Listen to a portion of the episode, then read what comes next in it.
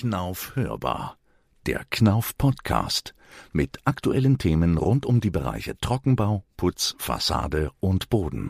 Herzlich willkommen zur Hörbar, dem Podcast der Knauf Gips KG. Mein Name ist Bernd Litschewski und ich freue mich, dass Sie uns eingeschaltet haben.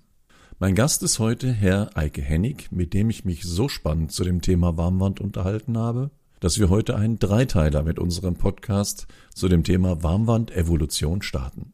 Warme Wände sind nicht erst seit der CO2-Debatte oder der Ölkrise ein Thema, sondern ziehen sich durch die Menschheitsgeschichte, seit die Menschen sesshaft geworden sind. Viel Spaß beim Zuhören.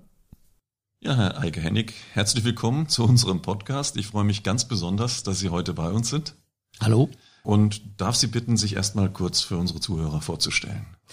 Ja, mein Name ist schon genannt worden. Ich äh, habe 40 Jahre lang das Thema Energieeinsparung beackert, beruflich, immer im Staatsdienst, in Projekten, nicht als Beamter, war fast 20 Jahre Leiter der von mir selbst aufgebauten hessischen Energiesparaktion, des hessischen Umwelt- und später hessischen Wirtschaftsministers, war also immer so auf der Ecke tätig gegenüber den Energienutzern, Gebäudeeigentümer oder äh, den Haushaltsmitgliedern Informationen bereitzustellen, um energiesparendes Verhalten, energiesparende Investitionen anzuregen. Das hat mich insbesondere in den 80er Jahren sehr schnell zum Thema Gebäude und Energie, zum Thema Wärmedämmung und Gebäude äh, geführt und das ist so ein bisschen äh, mein Lebensinhalt geworden. Mhm. Ja, und das Thema Wärmedämmung war natürlich ein großes Thema, was mit dazugehört hat, um diese Energie einzusparen. Aber ich sag mal, wir haben ja noch nicht immer wärmedämmend gebaut. Sie haben da mal so einen Blick gesetzt auf die Entwicklung des Bauens. Ja, das hat eigentlich angefangen durch Zufall. Ich traf mal auf eine Archäologengruppe eines Landkreises in Hessen, die hatte gerade frische Ausgrabungen gemacht und aus dem Hüttenlehm, den sie da gefunden haben, so ein Spezialbegriff Hüttenlehm, mhm. ähm, das sind abgefallene Lehmstücke von den Außenwänden der ehemaligen Lehmhütten aus Stein- und Bronzezeit. Äh, da hatten die herausgelesen, dass es einen bestimmten Wandaufbau damals gegeben hat. Äh, diese Hütten waren abgebrannt, sonst wäre da nichts mehr zum Lesen gewesen. Der Lehm hätte sich ja unter Feuchtigkeit wieder aufgelöst. Mhm. Und weil sie, weil sie abgebrannt waren, waren, war der Lehm verziegelt, hatte sich also 3400 Jahre gehalten. Das gruben die aus und stellten nun fest, dass diese Hütten, diese Hüttenwände aus mhm. zwei Flechtwerkwänden bestehen äh, haben mussten und dazwischen das sahen sie aus den Eindruckspuren im Lehm, äh, musste sich getrocknetes Gras befunden haben. Ne? Also zweischalig mit Grasfüllung. Das ist jetzt kein Tipp für die Zukunft. Zweischalig mit Kerndämmung. Also ja, ja, genau, ne? äh, ohne Norm. Und äh, das ist jetzt kein Tipp für die Zukunft, denn damals waren Naturstoffe im Verhältnis zur Bevölkerung ähm, massiv im Überangebot. Ja. Das heißt auch nicht, dass überall so gebaut wurde, aber dort und an verschiedenen anderen Stellen in Hessen, wo das gefunden wurde, in Großkartach, äh, bei Heilbronn ebenfalls und an anderen Stellen wurden solche Außenwände gefunden. Das heißt, schon der Urmensch hat sich gegen der bronzezeitliche und der steinzeitliche Mensch ist nicht der Urmensch, wir sind ja schon sesshaft gewesen, hat sich ähm, gegen die Kälte geschützt, er hat sich etwas überlegt. Und er hat das im Rahmen seiner technischen Möglichkeiten gemacht, im Rahmen auch seines Zeitbudgets, heute würden wir Geld dazu sagen, ne? Mhm. Äh, was geht von der Produktion der Lebensmittel ab, äh, wie viel kann ich bauen sozusagen, wie viel kann ich an der Baustelle sein, wie viel muss ich ackern, wie viel muss ich jagen.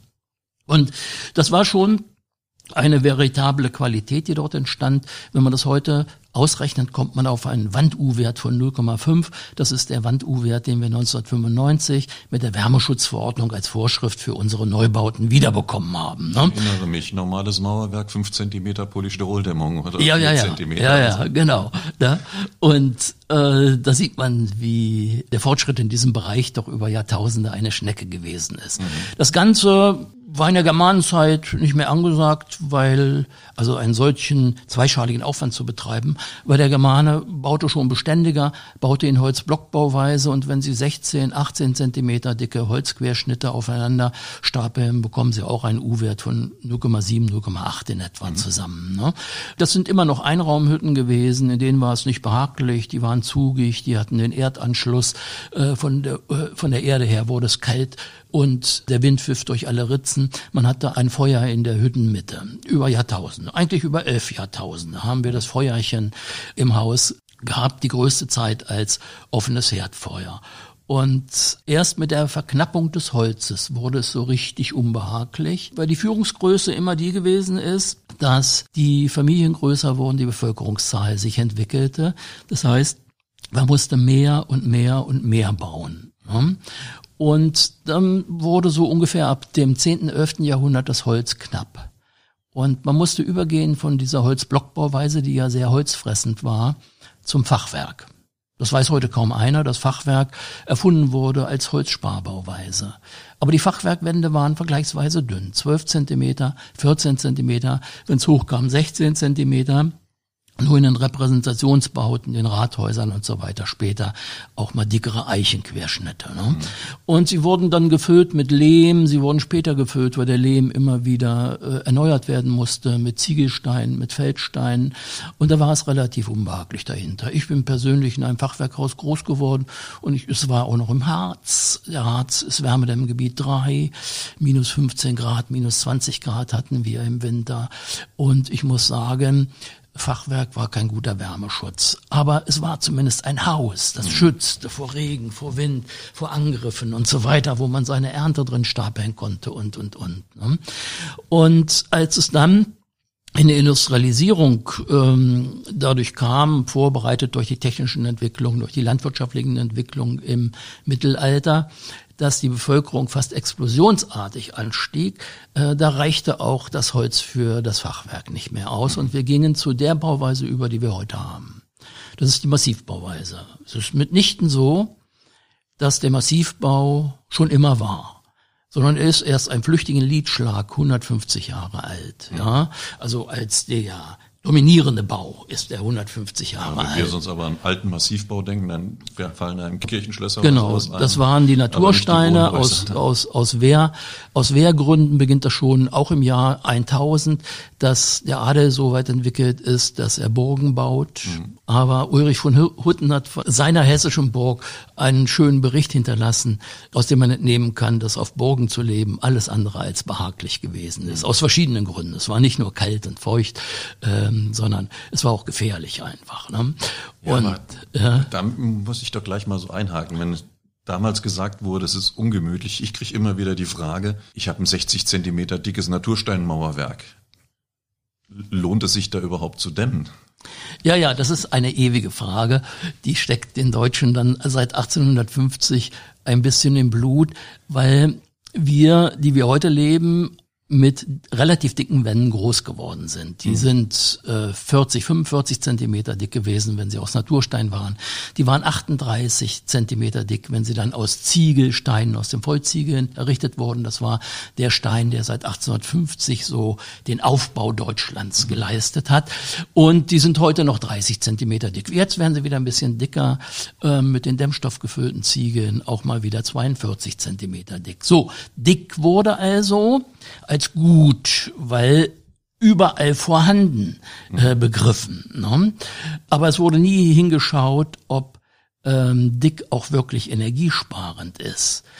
Und da müssen wir sagen, die einzige Erfahrung, die die Bevölkerung mit dicken Wänden hatte, war die, dass die dicken Natursteinwände im Winter innen nass wurden. Weil der Naturstein einfach keine Feuchtigkeit durchlässt und keine Feuchtigkeit aufsaugt.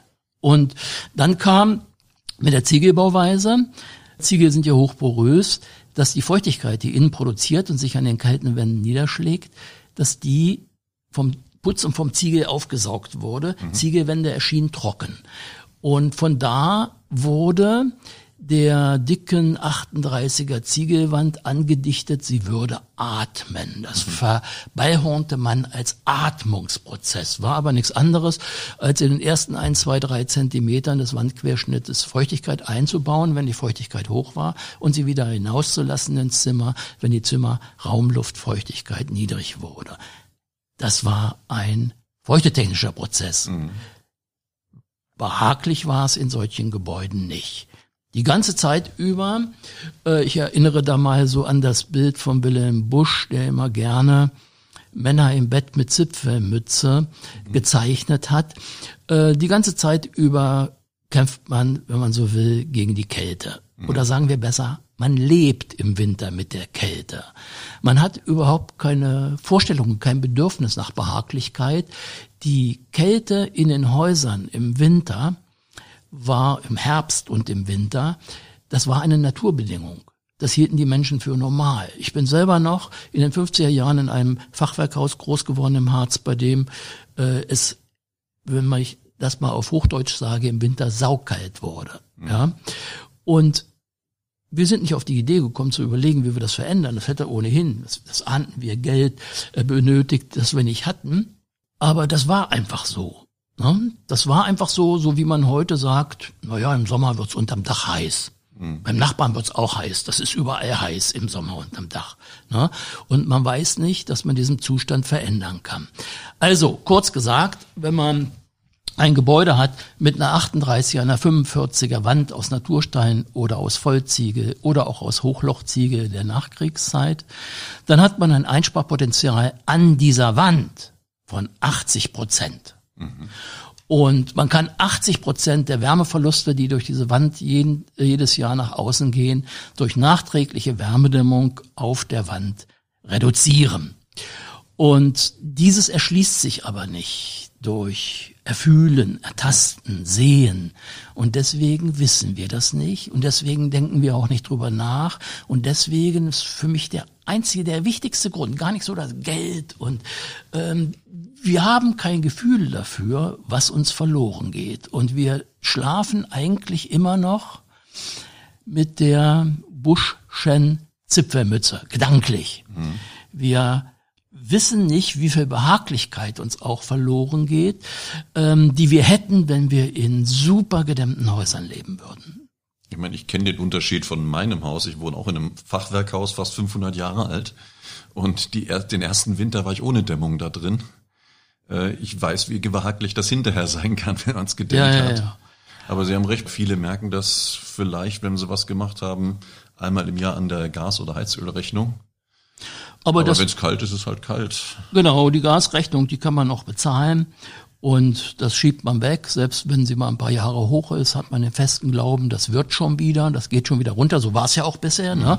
Ähm, also kann man solche Entscheidungen äh, auf die lange Bank schieben. Ne? Und nun kommt noch ein anderes hinzu. Die Menschheit ist ja seit äh, 300.000 Jahren mindestens an das Feuer gewöhnt. Ne? Das Feuer hat unser, unter, äh, unser Überleben äh, gewährleistet. Wir haben die Nahrung daran gegart. Wir haben aus dem Feuer heraus über den Backofen, über das Rennfeuer, den Hochofen entwickelt. Wir nutzen heute noch Feuer in den Wärmekraftwerken, um Strom herzustellen, in den Verbrennungsmotoren. Überall ist Feuer, Feuer, Feuer. Wir sind ans Feuer gewöhnt. Und wenn wir darüber nachdenken, wie wir unsere Umwelt besser machen können und wie wir unser Haus äh, energetisch besser machen könnten, dann fällt uns unwillkürlich, als wäre diese Erfahrung schon in unsere Gene hineingewandert, die Heizung ein. Andere Heizung, wenn Sie ins Internet gehen, Flächenheizung, Wandheizung, Deckenheizung, Fußbodenheizung, gestritten wird darüber. Ähm, dabei geht sogar verloren, dass das gar keine Heizung ist, sondern nur die Wärmezuführung. Heizung ist, ob ich ein Ölkessel oder ein Gaskessel oder was auch immer im Keller habe. Ne? Äh, wir denken also ständig äh, über die Art der Heizung nach. Wenn junge Leute bauen, die erste Frage, die sie stellen, was für eine Heizung sollen wir nehmen? Dass die Gebäudehülle der ausschlaggebende Faktor dafür ist, dass sie überhaupt heizen müssen. Das wird sozusagen genauso vorausgesetzt, wie man vor 200 Jahren voraussetzte, dass man im Winter froher wie Sie im ersten Jahr in Ihrem Fachwerkhaus. Mhm. Ja, äh, das gehört sozusagen zu den Lebensbedingungen, die hinterfragt man nicht. Ne? Und wenn man sie hinterfragt, bekommt man von allerlei Agenten eingeflüstert, lass die Finger davon das ist neues Zeug, das ist gefährlich, das bringt nichts. Das hat man früher ja auch nicht gemacht und so weiter. Ne? Und äh, so entsteht in einer Gesellschaft wie der unsrigen eine Haltung, die uns wahrscheinlich noch einige Jahrzehnte in relativ mäßig gedämmten Häusern bei hohen Heizenergieverbräuchen und äh, möglicherweise steigenden Heizkosten ausharren lässt. Ne? Also ich glaube, wenn jeder noch im Winter zumindest seinen Koks in die Ofen reintragen müsste, so wie es in Berlin noch vor zehn Jahren in einigen Wohnungen war, dann wird er schon merken, wie viel Energie da reinbringen muss. Ja, ja, ja. Aber mit den heutigen Heizanlagen, man stellt seine Temperatur ein, noch irgendwie smart eingestellt und es ist ja ständig warm. Man ja, muss sich aus eben nichts mehr mehr kümmern. Es geschieht lautlos. Ne? Und die Kosten sind erträglich. Äh, die Heizkosten haben sich seit den 50er Jahren anteilig am Einkommen kaum verändert. Ne? Und es liegt immer noch alles unter 10 Prozent. Und damit gibt es keinen direkten Anlass zu handeln. Ne? Es gibt entweder das Preissignal, das wäre sehr schmerzhaft, insbesondere für Mieter, insbesondere für den großen Anteil der Menschen, die relativ kleine Einkommen haben, seit den 80er Jahren bekommen haben, kleine Einkommen, Rentner oder es geschieht über äh, Förderung des Staates, großmaßstäbliche Förderung, die wir im Moment aber auch noch nicht haben. Ne? Wir werden schon besser gefördert, aber wir sind weit entfernt davon, dass der Staat jene sechs Milliarden Euro für Förderung ausgibt, die Prognos mal für notwendig angesehen hat, sechs mhm. Milliarden pro Jahr. Ne? Äh, die, äh, die Prognos mal für notwendig angesehen hat, damit der Staat seine von ihm selbst gestellten CO2-Einsparziele äh, instrumentiert, äh, durch Förderung instrumentiert. Also äh, wir geben, glaube ich, im Moment äh, an Fördermitteln zwei, zweieinhalb Milliarden Euro aus pro Jahr. Also können wir noch um den Faktor 2,5 zulegen. Ja.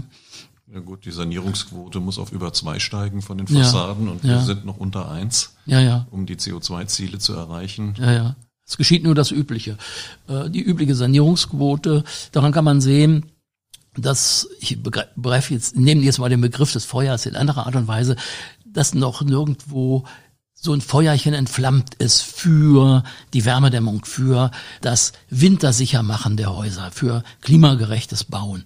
Das ist in der Gesellschaft nicht, bisher noch nicht verstanden worden und es ist noch nirgendwo Herzenssache geworden. Ne? Ich ähm, bin immer froh, wenn ich junge Familien treffe, die sich ein neues Haus als Passivhaus gebaut haben, wie das heißt, ist ziemlich egal, aber die den Mut gehabt haben, die Außenwände mit äh, 25 Zentimeter Wärmedämmung zu versehen, das Dach mit 40 Zentimeter zu versehen, die Kellerdecke mit 20 Zentimeter gut zu dämmen, die Dreischeibenverglasung in die Fenster eingebaut haben und die dann feststellen, dass sie eigentlich nur noch im Dezember und im Januar heizen müssen und ansonsten ihre eigene Abwärme, die Abwärme der Küchengeräte und die Sonne das Haus beheizen. Ne? Und wenn man das einmal erlebt hat, an einem Tag wie heute, wo so gemischte Wolkendecke ist, zu sehen, dass die Sonne fast zu viel des Guten tut, weil die Wärmeverluste der Gebäudehülle so gering sind, dass das bisschen Sonnenstrahlen, die kommt, das Haus völlig befriedigend warm hält. Mhm. Ne?